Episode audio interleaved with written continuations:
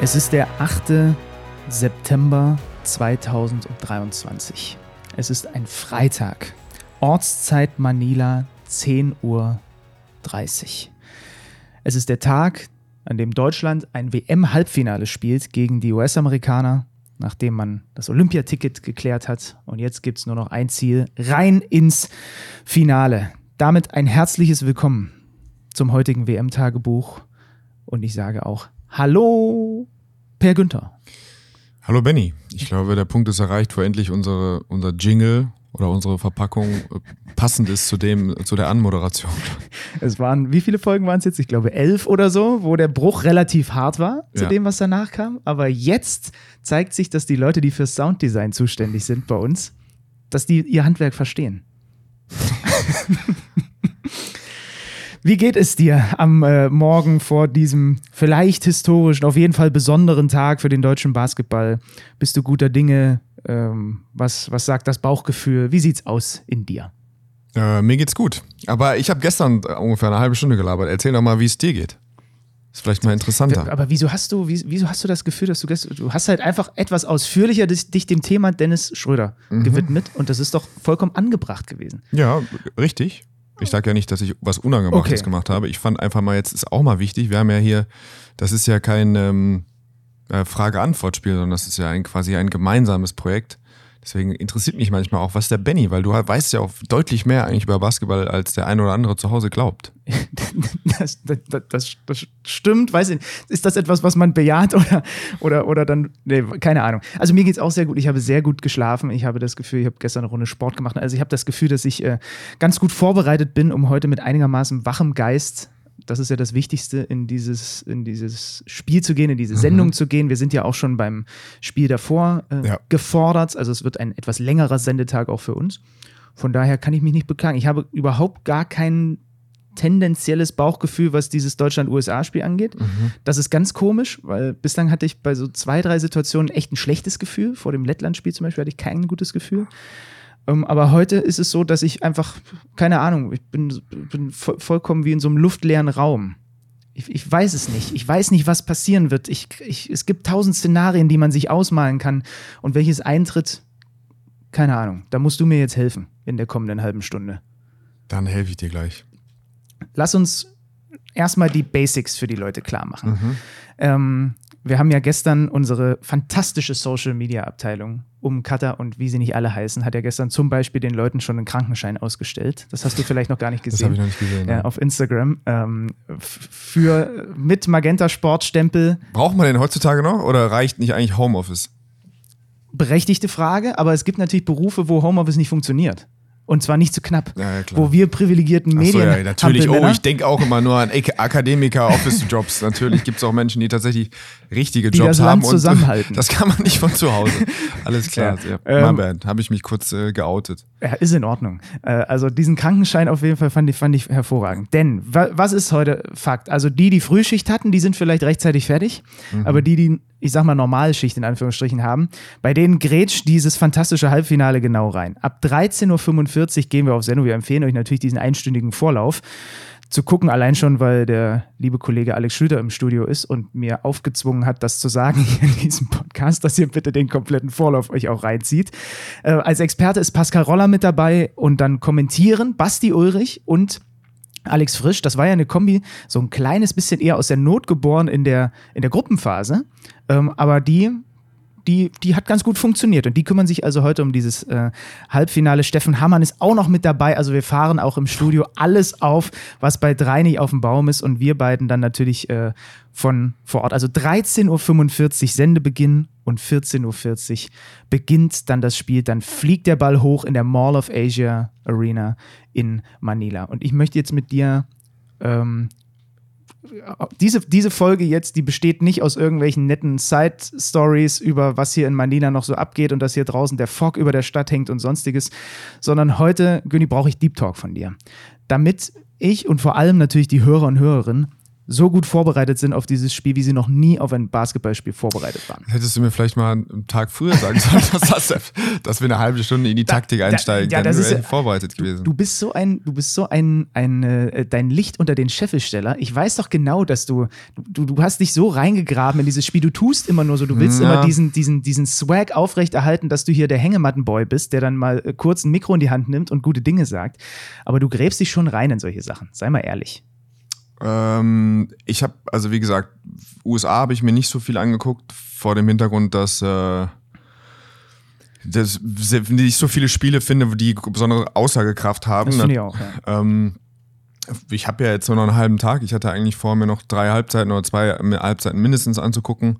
Und ich glaube auch nicht, dass so viel also wie soll ich das beschreiben? Es ist nicht so, das ist kein großes Geheimnis, was da passieren wird heute. Mhm. Die werden, die Amerikaner werden wahrscheinlich mit ihrer ganz normalen Flat Coverage anfangen, wenn sie das überhaupt noch tun, nachdem sie das Lettland-Spiel an, an, angeguckt haben. Das heißt, in Abu Dhabi sind sie gestartet mit Jaron Jackson Jr. als Großen, der sehr soft gespielt hat. Das heißt, er hat sehr viel Abstand in den nach dem direkten Block äh, äh weit von Dennis abgesunken. Und auch wenn wir 12-5 hinten waren nach den ersten paar Minuten, fand ich, dass Deutschland regelmäßig ohne große Kraftanstrengung Anstrengung gute Würfe bekommen hat. Den Short Roll für, für Daniel, äh, Abschlüsse von, äh, von Dennis selber am Brett, äh, Pick and Pops mit Joe Vogtmann. Ähm, da hätte ich mir keine, also die Offense nehm, würde ich mit Kusshand nehmen. Ich befürchte, dass ähm, USA nicht über nicht so lange Strecken diese Art von Verteidigung spielen wird, weil Dennis die einfach, meiner Meinung nach ist das, wo Dennis er ist in vielen Sachen sehr gut, aber das ist sein Spezialgebiet. Also ein Flat Coverage gegen Dennis ist eigentlich kaum möglich zu spielen oder zumindest musst du dann damit leben, ähm, dass er regelmäßig gute Würfe äh, kreiert. Ähm, deswegen wird früher geswitcht werden. Und wir haben in diesem, nachdem Deutschland 16 Punkte vorne war, im vierten Viertel, haben wir eben gesehen, äh, die USA haben einen Gang, einen extra Gang, ähm, den sie wahrscheinlich erst erreichen können, wenn sie hinten sind. Ich halte sie nicht für eine Mannschaft, die auch so in ein Spiel starten können mit dieser Intensität. Das haben sie noch nicht gezeigt. Ähm, aber dann haben sie unglaublich viel Stress äh, ja, ausgeübt, auf, äh, Druck auf den Ball und dann waren die Switch-Situationen eigentlich nur noch eins gegen eins Situationen. Ähm, und da hat da ist Dennis zweimal klar an Jaron Jackson Jr. vorbeigezogen und trotzdem hat er ihn noch am Brett erwischt oder hat mhm. den Wurf schwer gemacht. Ähm, da müssten wir andere Lösungen finden, die da heißen, vielleicht noch mehr Action auf der Weak Side oder dann nochmal einen Switch versuchen zu kreieren, dass wir eben nicht Jaron Jackson Jr. haben, sondern jemand anderes. Ähm, oder auch im ersten Viertel haben wir es geschafft, auch gegen die sehr großen langen Guards von den USA, also die ähm, Michael Bridges oder die Halliburtons, trotzdem den Switch zu bestrafen unterm Korb. Ähm, das muss eine Option sein, aber das ist so das, das, das Grundkonstrukt und da gibt es keine großen Geheimnisse. Da weiß ich auch nicht mehr als, mhm. ähm, als der Rest der Welt. Das, das wird das sein. Sie werden, sie werden Dennis testen, sie werden gucken, wie er den Dreier trifft und ähm, wenn du was rausziehen willst aus anderen Partien, wie zum Beispiel die Litauen-Partie, unabhängig davon, dass sie eine so eine physische Präsenz, dass wir die nicht unbedingt haben. Also wir haben tolle große, wir haben, ich glaube sogar vielleicht den besten Frontcourt in der Masse ähm, des Turniers. Aber wir haben eben nicht diesen Einbrecher. Ähm, deswegen, Litauen hat es geschafft, eben, ja, sie haben, alle, sie haben alles gemacht, was du brauchst. Sie haben den Dreier getroffen, 9 von 9, das ist nicht zu reproduzieren, aber das zeigt dir nur, vielleicht muss es nicht 9 von 9 sein, die ersten 9, aber du, du musst natürlich den Dreier treffen. Du musst offensiv über uns holen. Ich fand, haben in dem Mismatch-Podcast gestern einen interessanten äh, äh, Statistik gehört. Die USA war in den zwei Spielen gegen Montenegro und Litauen im, im Punkte, also in Punkten nach, äh, nach Offensivrebounds, also Second Chance Points, stand es 39 zu 5 Puh. zusammengenommen. Also das musst du machen. Und was Litauen hervorragend gemacht hat, ist immer wieder, also kleine dreckige Tricks, kleine litauische Straßentricks, sei es aus Baseline out of bounds, also Baseline out of bounds, inbounds. Oder ein, nach einer Auszeit haben sie, wissen sie, irgendwo wird geswitcht und dann gibt es einen kleinen Backcut das, du musst halt da, selbst wenn es nur sechs, acht Punkte sind, die du dir da auch noch klaust, ähm, dann ist das viel wert. Ähm, in Abu Dhabi hat Andy Obst ein, zwei wilde Dreier im Fastbreak draufgelötet. Ähm, da bin ich mal gespannt, wie, wie, wie viel Risiko Gordy gehen will in dem Bereich, aber du musst dir die, du musst dir die Punkte zusammensammeln in vielen, vielen Bereichen. Es kann nicht nur sein, ähm, langsame Switches zu kreieren und dann eins gegen eins zu spielen. Das wird über 40 Minuten oder die wahrscheinlich die 30 Minuten, die die USA so verteidigen, wird nicht funktionieren. Wer das jetzt hört, vielleicht auf dem Weg in, ins Büro oder wohin auch immer, kannst du mal plak ganz plakativ sagen, damit die dann klug wirken können gegenüber mhm. ihren Kollegen und Kolleginnen, die diesen Podcast nicht hören, was so, zwei, was so die zwei, drei prägnantesten Stärken dieses US-Teams sind mhm. und wo sie vielleicht am verwundbarsten sind?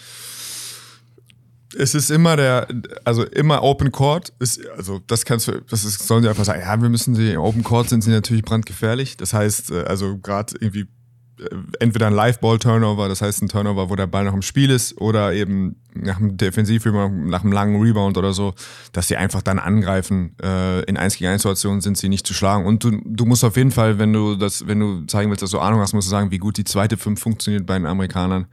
Äh, ich finde, die Mannschaft sieht sehr viel flüssiger und besser aus, wenn sie mit Halliburton spielen. Äh, dann Reeves dazu, dann bewegt sich der Ball besser, es irgendwie wirkt halt wie mehr Spielfreude und so. Und ähm, das sind so die zwei wichtigen Sachen. Ihnen fehlt, wie gesagt, die große, sie rebounden mit als, als, als sie waren die schlechteste Rebounding, defensive Rebounding-Mannschaft des Turniers, was auch irgendwie äh, weird ja, ist. Äh, auch seltsam ist. Ähm, aber ja, und dann musst du eben versuchen, hinten, das haben sie, da hat Deutschland in Abu Dhabi sehr gut gemacht, dass du fast immer schon einen Pass weiter auch so ein bisschen reinhelfst, viel die, viele Hände, also deine Hände zeigst, also versuchst die kleinen Zwischenräume so auch in 1 gegen 1 Situationen dann schon da so Löcher zu stopfen, ähm, um dann eben schnell noch schneller äh, helfen zu können und dann musst du halt rotieren. Ähm, ja, da gibt es schon so ein paar, paar kleine Sachen, die, die, die zu tun sind. Ich hoffe, ihr habt mitgeschrieben und könnt dann, das müsst ihr aber mit, ne, mit, einer bestimmten, mit einem bestimmten Selbstverständnis vortragen. Mhm. Also das mhm. darf nicht stocken, das muss im Fluss kommen, das muss man vielleicht vorher auch ein, zwei Mal kurz innerlich vor sich her sagen, was man jetzt gleich sagt. Und dann muss es, musst du es eben richtig dem Kollegen an den Latz knallen. Und dann hast du für immer den Stempel weg in deinem Büro oder wo auch immer du arbeitest, dass du der Basketball-Crack bist. Findest du? Ich glaube, ich, ich gucke da, unterscheiden wir schon, ich würde das anders machen. Ich würde das so lapidar fallen lassen dann. Also ich will dann an so einer zwei, an so einer vorbeischlendern dann einfach mal so. Ja, die müssen oh, schon die Strong Side Plugs brauchen wir glaube ich auch und dann gehst du einfach weiter und nimmst, füllst dir deinen Kaffeebecher auf. Oh, das finde ich noch schöner. Du hast recht. Ich hatte jetzt eher so eine Runde, wo man jetzt gerade eh schon zusammensteht, aber dass man so Aber wenn du dann aufschießt und so richtig das runterrattert, dann wissen die Leute, okay, das hat er schon dreimal einstudiert, sondern Nee, so im Vorbeigehen, wenn man wirklich am Handy noch sein. Am Handy sein mit einem Auge und dann sagen, was? Ach so, heute ja. Da müssen wir Dings.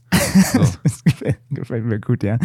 Äh, wo du gerade diese Bank erwähnt hast, das war auch so ein Gedanke, der mir noch kam. Wie siehst du das eigentlich? Ich habe jetzt auch ja ein paar Podcasts gehört, ein paar Dinge mir angeschaut und so. Und es gibt ja gibt einige Leute, warst du auch einer davon, der sagt, äh, da, wir haben jetzt so viel miteinander gesprochen die letzten Tage und Wochen, dass ich da jetzt mir gar nicht mehr so sicher bin. Es gibt Leute auf jeden Fall, eventuell ist Per auch einer von diesen Menschen, das würde mir gleich erzählen, die sagen, die, äh, Deutschland hat den tiefsten Kader des Turniers. Mhm. Wenn du jetzt aber auch die zweite Fünf der Amis dir anguckst, wenn du guckst, was auch Kanada noch so, noch so reinschieben kann und so, ist das, ist das wirklich so oder sind wir da deutsch gefärbt und geprägt? Hm, ich glaube, wir sind tiefer als Kanada, äh, ehrlich gesagt. Also mhm. ich weiß nicht, wie viel äh, Bell Haynes oder die Scrub-Brüder und so, mhm. die habe ich, glaube ich, noch ja, nicht gut, spielen die, sehen. Ja, die bringen nicht viel, bringen ähm, nicht viel ähm, Bonus, ja.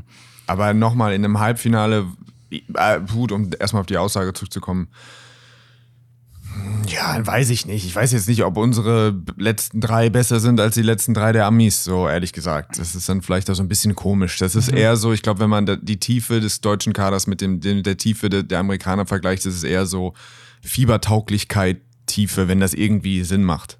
Das keine, Sinn, Mann, ja? keine Mannschaft ja. ist natürlich so tief äh, wie, wie die Amis, wenn man nur irgendwie in einem Vakuum die Einzelspieler. Ich glaube schon Tiefe im Sinne von, dass eben auch der zehnte Mann bei uns quasi mitentscheidend sein kann, dass wir das Spiel gewinnen. Mhm. So. Aber ja, das ist jetzt auch so ein bisschen klein-klein. Ich glaube, die Tiefe bringt dir tatsächlich nichts gegen heute. Heute ist der, der Raum für Fehler so klein, dass es auch gut möglich ist, dass, ähm, dass Gordy nochmal die Rotation kürzer macht oder die, ähm, wie gesagt, wir haben über die Stärke der zweiten Fünf äh, von, von den Amis gesprochen und das war ja auch jetzt wirklich in einigen Spielen hier unsere große Stärke. Da hat die zweite Fünf wirklich Spiele gewonnen. Ähm, aber es kann genauso sein, wenn sie mal nicht so gut funktioniert, nämlich dann eben wie gegen Switches oder so, dass dann einfach die, die, die, die Pausen von Franz oder von Dennis oder wie auch immer dann kürzer werden.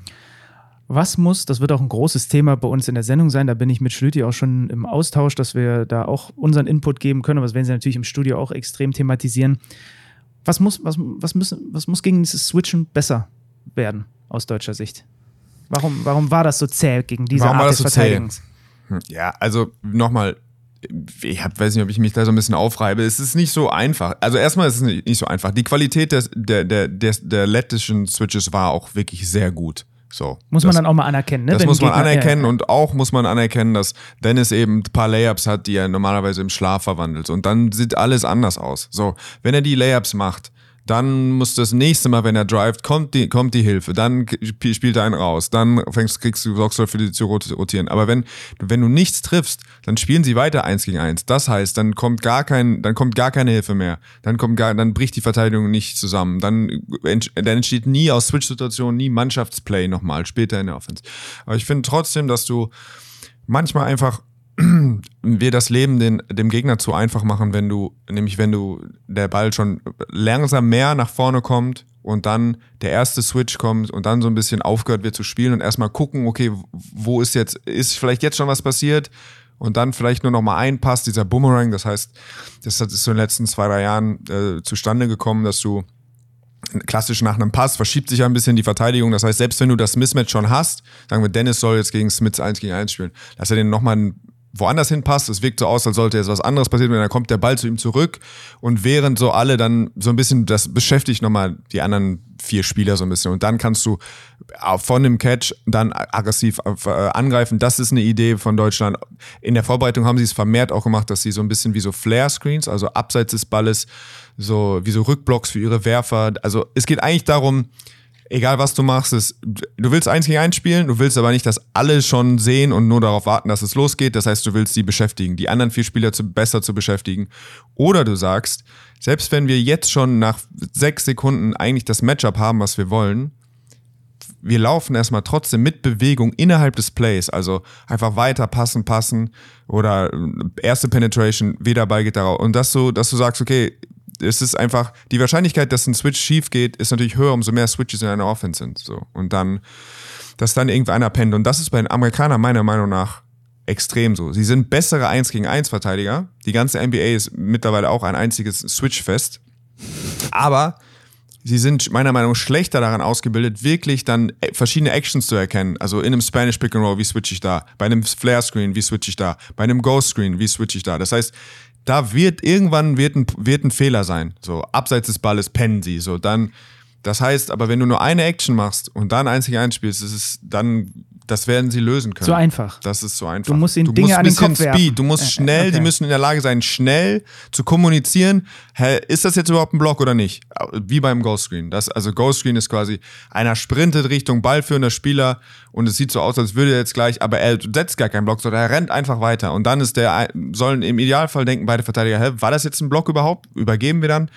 Ähm, und wenn das passiert und danach noch eine Action kommt oder vorher schon eine Action war und so, dann hast du die Möglichkeit, wirklich äh, mal auch, dass, dass eben was schief geht bei den Amis. Und das musst du machen, das haben wir einfach nicht gemacht. Aber nochmal, es ist, das sind alles so Sachen, wo ich manchmal auch Bauchschmerzen kriege, weil ich mir denke, ich kenne einfach, es ist schwer für mich zu sagen, hat die Mannschaft das nicht umgesetzt oder ist es nicht vorgegeben? Ich weiß nicht so richtig, was die Idee ist. Haben sie was anderes gesehen? Wenn, es gibt ja diese tolle Doku von, äh, von Lukas und Basti. Also ich finde Vom das DBB selber, vom DBB die selber. auch auf Magenta Sport Ganz zu genau. sehen ist. Ja. Finde ich großartig, dass sich das, dass man Einblicke bekommt und dann ist ja schon so, also man sitzt so und denkt so, ja, was machen die mit dem, mit der Kaderplanung? Wer wird elfter, zwölfter Mann? Und dann siehst du, wie Gordy runterrattert. Okay, wir haben vier, fünf Parameter, an denen wir berechnen, wen nehmen wir als elften und als zwölften mit. So, ba, ba, ba. Und dann siehst du, okay, manchmal ist es einfach einfältig, wenn man von außen irgendwie sieht und denkt, ah, der hat jetzt ein gutes Spiel gemacht, jetzt nimmt er vielleicht den mit, sondern du siehst einfach, die haben einen Evaluierungsprozess, äh, die haben dann mal fünf Assistant Coaches und all diese ganzen Sachen und dann sitzt du so, kommst du dir so ein bisschen dämlich vor, wenn du halt zu Hause sitzt und sagst, Günni, was meinst du? Und dann sag ich, ja, ich glaube, das ist so. Und das ist einfach, da ist- steckt viel mehr hinter. Äh, äh, von daher, ich hoffe, dass sie dass sie es geschafft haben, aus diesen ganzen Vorbereitungsspielen, die ja auch darauf, also du hast ja Kanada auch mit Absicht gespielt, du hast Australien gespielt, du hast die Amis gespielt, so und das waren immer das gleiche Element. Athletische Mannschaft, undersized, keinen richtigen Fünfer und alles switchen können. Und ich hoffe, dass du jetzt einfach sagst, du hast da genug rausgezogen an Informationen, um da, um da besser auszusehen. wird auf den Coaching-Staff im Spiel eine Menge zukommen, wie es immer ist in einem Basketballspiel. Können wir vielleicht auch mal erwähnen. Das ist nicht nur Gordon Herbert. Ihr habt die Co-Trainer bei uns in der Halbzeit auch immer wieder im Interview gehört. Klaus Perwas, der schon lange mit ihm zusammenarbeitet. Sebastian Gleim, äh, ehemaliger Kreuzheimer Head Coach. Äh, Brad Brielmeier, der mhm. den, den NBA-Einschlag mit reinbringt. Dann haben wir Jens Leutenecker hier für die Analyse auch schon mhm. gehighlightet. Das ganze Medi-Team, was wir noch mit dazu erwähnen könnten, die alle mit dabei sind und ihren Anteil leisten.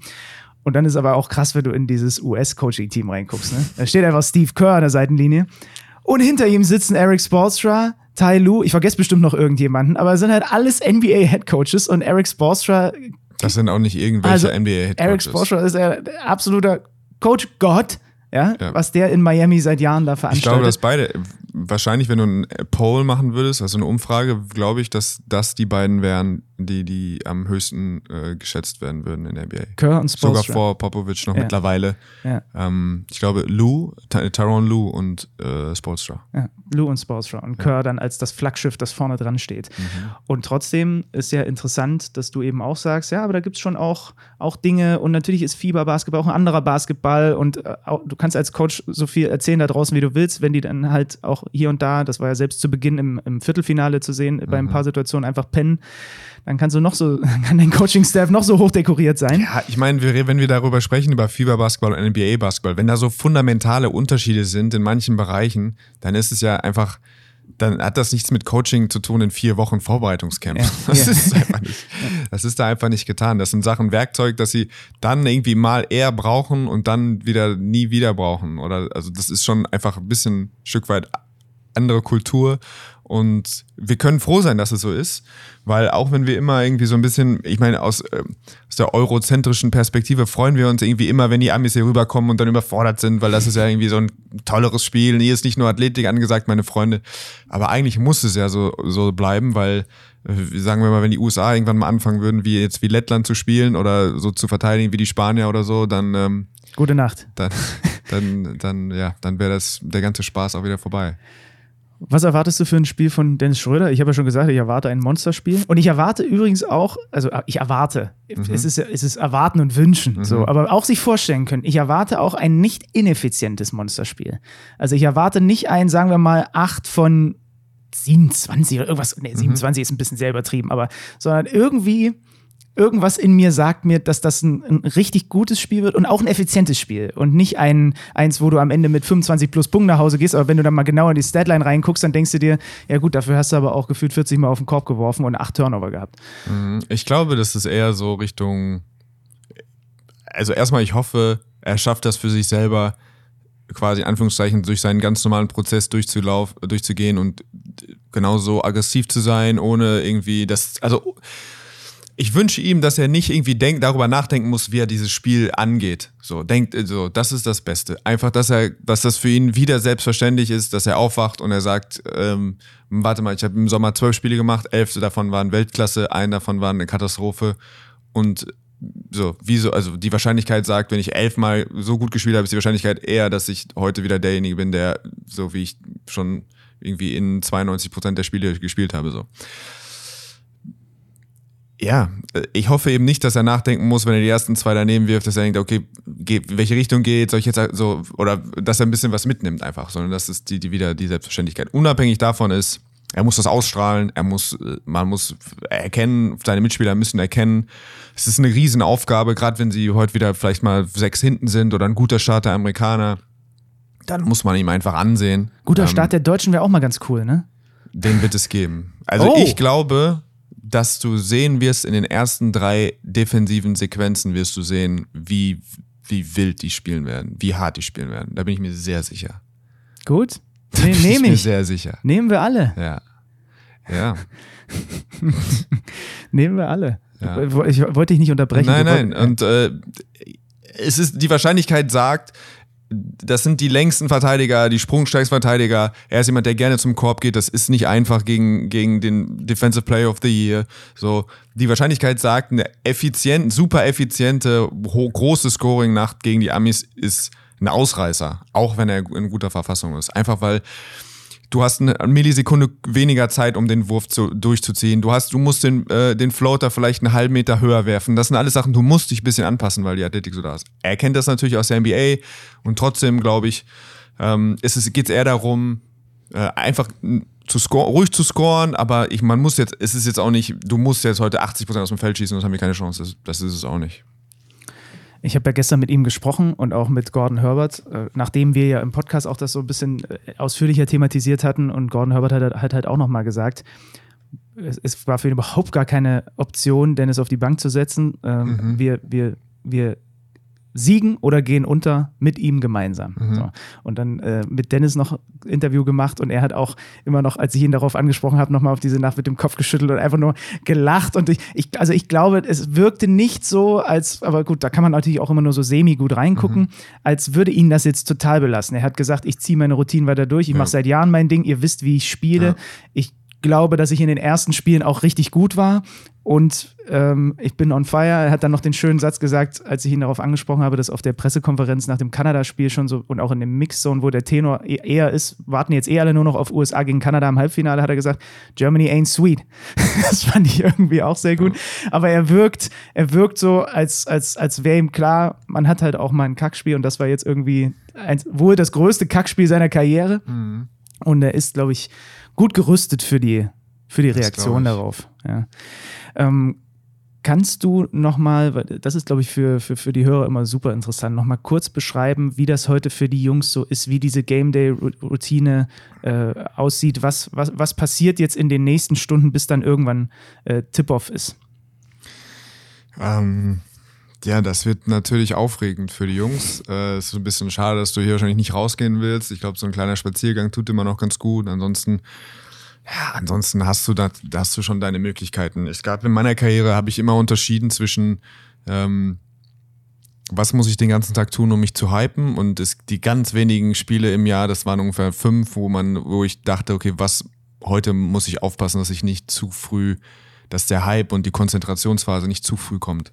Weil das ist einfach, Konzentration kostet dich Energie. Oder dieser, wenn du so Fokus, das heißt, wenn du schon beim Snack sechs Stunden vorm Spiel einen Mitspieler hast, der schon nicht mehr spricht und du siehst ihm in den Augen an, so, der könnte je, du könntest jetzt einfach Tip-Off machen, der bräuchte sich nicht warm machen, so, der würde sofort durch eine Wand rennen. Das ist manchmal, oder mir, mir persönlich, das hat mich, das hat mich Energie gekostet, so. Und ich musste dafür sorgen, wieder manchmal so meinen normalen Aggregatzustand zu finden, locker zu sein, und dann eben das erst zuzulassen, weil das von ganz alleine kommt. Wenn große, große Spiele, das war natürlich in meiner, für mich, also die sind alle relativ, für mich waren es dann eben BBL Finals oder BBL Halbfinale oder was auch immer, waren dann, dass ich einfach, dass du schon so wired bist und so, so viel Saft in deinem Körper ist, aber du musst das versuchen, erst zum richtigen Zeitpunkt zuzulassen. Ja. Ähm, äh, aber die werden wissen, wie das, die werden wissen, wie das funktioniert. Du hast, wir haben keine Spieler mehr, die, für die dieser Moment zu groß ist. Das ist, finde ich, ist schon auch einfach eine, eine krasse Aussage an sich. Ich, es gibt keinen Spieler in dem Roster, wo ich mir denke, der zerbricht daran. Uh, ja, ja. zerbrechen sowieso nicht, äh. aber ah, ich glaube, da müssen wir hoffentlich, hat der nicht irgendwie so. Mh. Hm. Steifes Handgelenk ja, oder, ja, genau. so.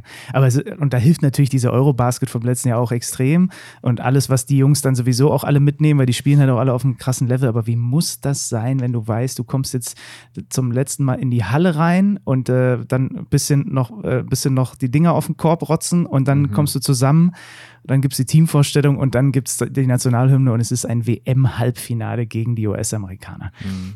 Ich, ich müsste einfach schreien wieder rausrennen. Ich wäre für sowas überhaupt nicht gemacht, aber es ist, und da, da finde ich halt so diese psychologische Komponente so spannend, wie, wie du sagst. Wer, wer geht wie damit um? Du wirst wahrscheinlich auch Mitspieler gehabt haben, da hast du das Gefühl gehabt, denen ist es gerade, also die, die hebt das gar nicht an. Was ich auch krass finde, oder? Ja, es gibt so Spieler.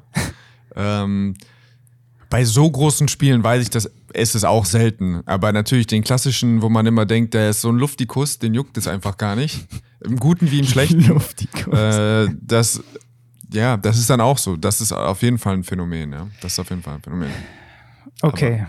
Aber, aber ja, heute werden, heute wird auf jeden Fall die, äh, ja, heute wird auch, na, ich, ich sag's nicht. Einfach. Was, was denn? Nein, nein, ich sage alles gut, mal weiter. Okay, gut. Na gut. Das erzählst du mir gleich, wenn das Mikro oh. abgestellt ist, abgestöpselt. 13.45 Uhr Sendebeginn, 14.40 Uhr Tip-Off, WM-Halbfinale. USA gegen Deutschland. Und ähm, davor haben wir ja auch noch das andere Halbfinale, logischerweise bei uns im Programm. Serbien gegen Kanada. Svetislav Pesic, Bogdanovic, Gurudic und wie sie alle heißen, Petruschew gegen diese Kanadier um Shea Gilgis Alexander, die Defensivbiester. RJ Barrett, Coach haben wir gestern schon ein bisschen thematisiert, da beginnt unsere äh, Vorberichterstattung 10.15 Uhr. Also jetzt gleich quasi, wenn ihr das relativ zeitnah hört. Und 10.45 Uhr geht's los. Kearney und Alex Vogel am Start, äh, der Lüders und Pascal Roller im äh, Studio mit Steffen Hammann.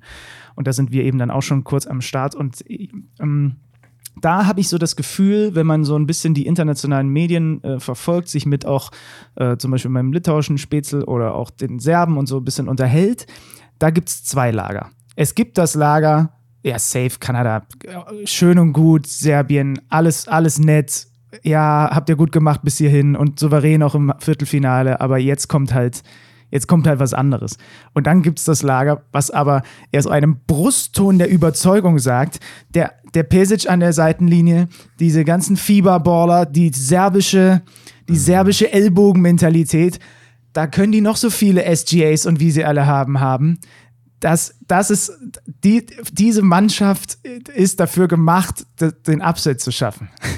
zu welchem Lager gehörst du oder bist du in der Mitte?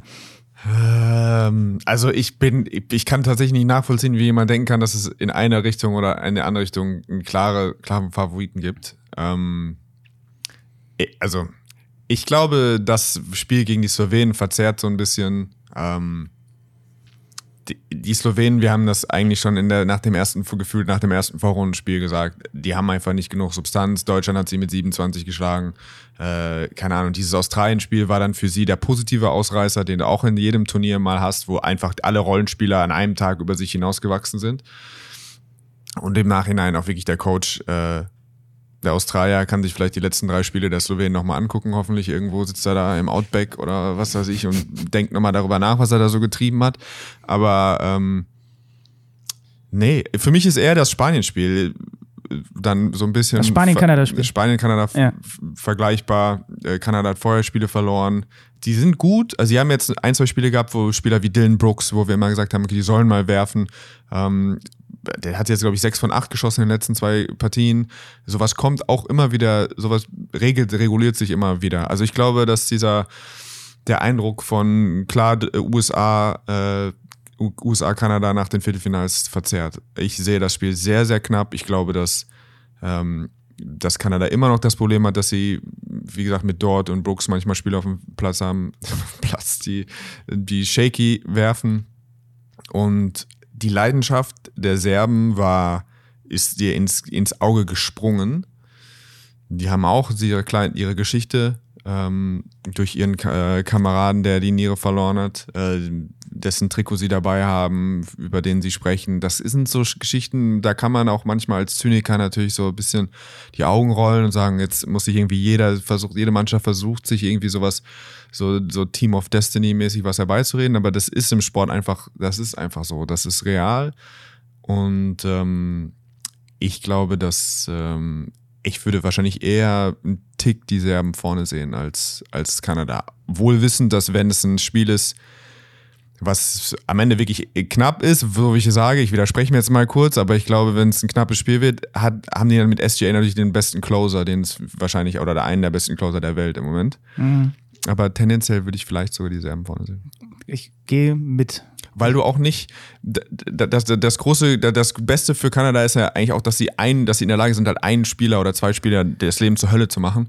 Aber bei Serbien ist es nicht unbedingt das, was du brauchst. Also du, du, wen willst, ja, klar, du kannst sagen, Bogdanovic irgendwie äh, kalt zu stellen, aber das heißt nicht unbedingt, selbst wenn der nur 10 macht, äh, was er oder kann auch trotzdem gegen Dylan Brooks kann er auch 15 machen, ähm, heißt das nicht, dass, dass du das Spiel gewinnst. Mhm.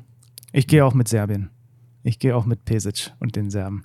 Äh, auch so viele Storylines, kein Jokic. Letztes Jahr, wir erinnern uns an die, an die EM, als sie dann plötzlich raus waren. Ähm, ja, es, es fühlt sich zwar komisch an, gegen SGA und, und, und, und die Kanadier zu tippen, aber ich würde auch sagen, äh, wir sehen zwei europäische Mannschaften im Finale. ja, doch, komm, nee, mach das Fragezeichen hinten raus weg. Wir machen ein Ausrufezeichen ran. Es ist ein absoluter Basketball-Festtag. Spreadet das Wort bitte, dass man das deutsche Spiel kostenlos sehen kann. Man muss einfach nur auf Magenta Sport, man kann das im Browser gucken. Ich habe jetzt auch ein paar Mal gelesen, man muss sich auch keine App runterladen. Man kann in den Browser Magenta Sport eingeben und kann da auf das Spiel klicken und es angucken. Ähm, sagt das eurer Oma, eurem, äh, eurem so ein bisschen schrulligen Onkel, der aber so trotzdem, äh, trotzdem Bock auf Sport hat. Each one, teach one. So ist, so, so, ja, du bringst es wieder auf den Punkt, was ich hier verschwurbelt in äh, 17 Sätzen versuche zu erklären. Ähm, ja, es ist ein Festtag. Wir drücken alle gemeinsam der deutschen Mannschaft die Daumen. Unsere Game Day Routine hier vor Ort besteht jetzt daraus, dass wir noch unsere Hemden bügeln. Also mhm. ich zumindest, du wahrscheinlich auch, weil wir doch ein bisschen knittrig unterwegs sind hier. Und dann fahren wir rüber, rüber Richtung Halle und dann gibt es die ersten Aufsager, dann gibt es die Interviews, dann äh, sprechen wir mit, äh, dann werde ich äh, Per wieder irgendwann irgendwo in der Ecke ausführlich mit Mike Taylor sprechen sehen über das, was so ansteht. Ähm, ich werde ich werd mir wieder meinen Litauer zur Seite holen und dann stimmen wir uns ein auf das, was da kommt, freuen uns riesig drauf, freuen uns, dass ihr hier zuhört, nachher zuschaut und dann melden wir uns morgen wieder mit einem WM-Tagebuch und da müssen wir dann sehen, wie die Stimmungslage denn so ist. Per, lieben Dank. Sehr und äh, ja, genießt einfach es wird anstrengend für alle, auch die, die zu Hause am Fernseher und wo auch immer zugucken, aber versucht es auch zu genießen. Wir stehen in einem WM-Halbfinale und alle gehen rein und sagen, wir haben eine vernünftige Chance, vielleicht sogar aufs Finale. Tschüss. Ciao.